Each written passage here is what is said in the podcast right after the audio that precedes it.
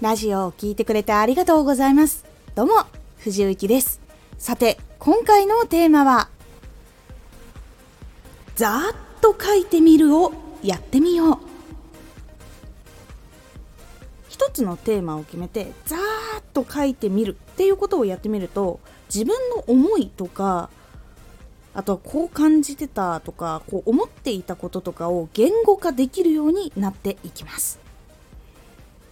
このラジオでは毎日19時に声優だった経験を活かして初心者でも発信上級者になれる情報を発信しています。それでは本編の方へ戻っていきましょう。最初から型とか文法とかを気にしてしっかり書かなきゃってなっていくと結構その型とか文章を守ったりとか情報をこう提示しなきゃってなるので結構その人間味が出なくて本当に情報の流れだけとかになってしまうことが多いので人の心に届きにくい文章とか話とかになってしまうことっていうのがあるんです。で自分がこう書いている言葉っていうのが毎回同じだなとかもっとこう自分の中にある言葉ってないのかなって探したりする時とかあとはさっきみたいに人間味がちょっと足りなかったりみたいなことが起こるなっていうふうに感じていたらこのざーっと書いてみるをやってみると結構その自分が感じていたこととか心の動きとか自分も気づいてなかったことっていうのが出てきたりするので結構ざーっと書いてみるタイミングっていうのは作った方が良かったりします。他にもざーっと書いてみるっていうのが意外と訓練になったりします。こういろんなテーマを決めてバーって書いていくっていうのを繰り返すと自分の中からどういう意見が出てくるのかっていうこととかもわかるしこう書いておけばその質問をされた時に話もできるしでその一回書いた時の中からかいつまんでこれは話そうとかこれは伝えた方がいいなとかっていうものをかいつまんで文法とか型とかをしっかりと当てはめて作っていくとより濃くてで人間味のある文章っていうのができやすくなったりするのでその別のこういろんなものが書けるようになる言葉が出てくるようになるっていうトレーニングとしても使えるのでおすすめです。じゃあこのざーっと書いてみるをやるときのポイント。まず1つ目文法とか型を気にしない。で2つ目誰にも見せないのでありのままを全部書く。で3つ目。書くことがなくなるまで自由に書いちゃ。うこれをやってみてください。もう文法とか型気にするとやっぱ出てこなくなるとかあったりするのでそういうのはもう全く気にしないで書く。そしてこれを誰にも見せないからこそ自分が本当に深くこう感じていたこととかこう人に伝えるのが恥ずかしいなとか勇気いることだなって思っていることもポロッと出てきたりとか。でその時間制限があったりとかすると意外と焦って出てこなかったりすることとかもあるのでもう書くことがないなってなるまで書くようにすると自分の中にあったものっていうのがこうもうないかなみたいな感じでこう出してあげることができるので。すっきりしやすくなります。この3つのポイントでやってみるのをおすすめします。でこういうふうに書いていくといろんな話が実は出てきます。自分のこう感じてたこととかこう何が良かったって感じたなとか実は過去にこういう体験した時にこういうこと感じてたなとかそういうのをいろいろこう自分で言葉にして自分の中で整理したりとか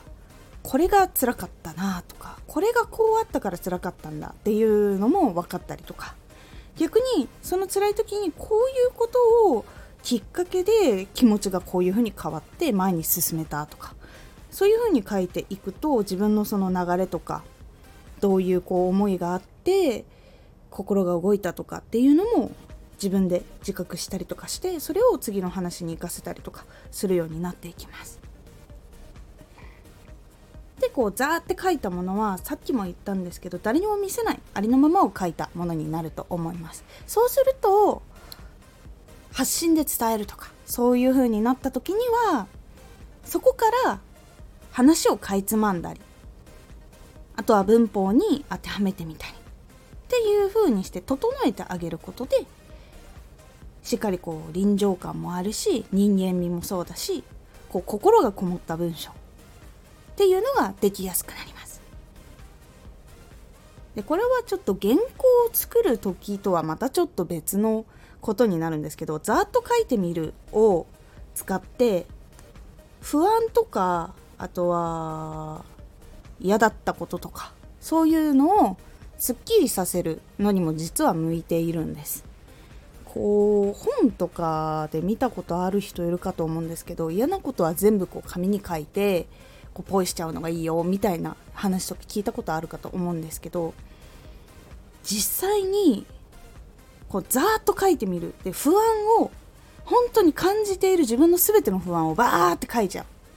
とかこれが嫌だったどんな思いだったすごく苦しかったきつかった。本当にそこから立ち去りたかった。とかそういう本当に自分がリアルに思ったことも全部紙に書き出してあげる。と実はその気持ちをさっきのあの書くことがなくなるまで自由に書くとすっきりするっていう効果があります。でこれ書かないまま例えば夜寝たとしたらどうなるかっていうとこういろんなことを思い出して頭の中で何回も何回も同じことを考えてしまったりってループが出てきて寝れなくて翌朝寝不足になるでそれが繰り返して体力がないとメンタルって余計に来るのでそれで病んでしまうみたいな結果がこう出てきてしまったりとかあるんですけど実はこう不安とか恐怖とか嫌なことがあったとかそういうのを全部紙に書き出してそれをポイってしてしまうと